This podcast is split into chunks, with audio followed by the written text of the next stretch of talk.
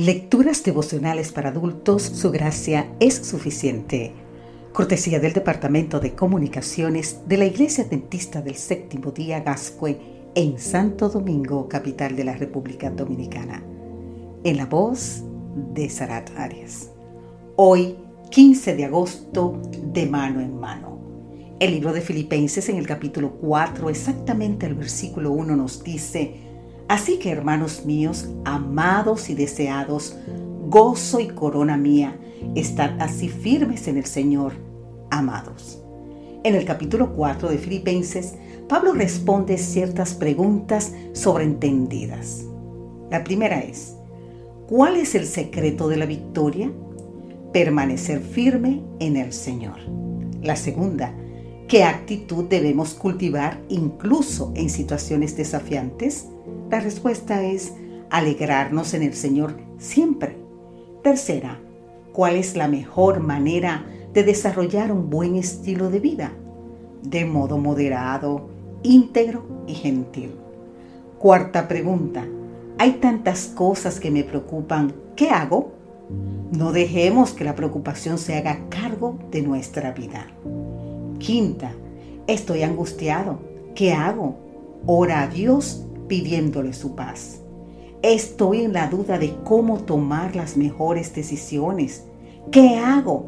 Debemos escoger todo lo que es verdadero, todo lo que es respetable, todo lo que es justo, todo lo que es puro, todo lo que es bueno, todo que es de buen nombre, todo lo que es loable. Séptima pregunta. A veces pienso en la prosperidad y también en la falta de recursos.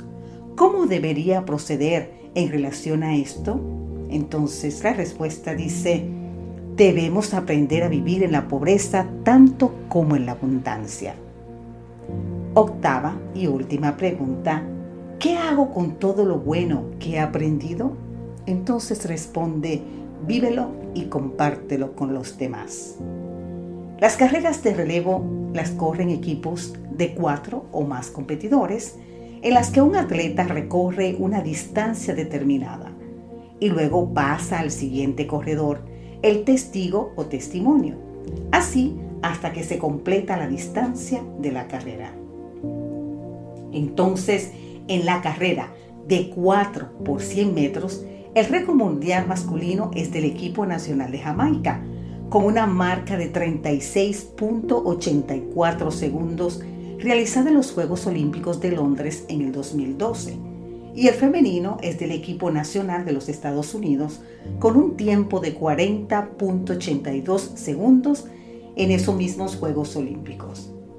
Cada corredor debe ceder el testigo al siguiente corredor. El testigo es una barra cilíndrica de una longitud de 30 centímetros un diámetro de 12 milímetros y un peso mínimo de 50 gramos. Es liso y hueco. Llevar el testigo es necesario para ganar la carrera. Ahora bien, cuando Dios nos salva, opera una transformación total en nosotros. Coloca en nuestras manos el testigo o testimonio de nuestra salvación para que lo coloquemos en manos de otro. Querido amigo, querida amiga, nadie llegará solo al cielo.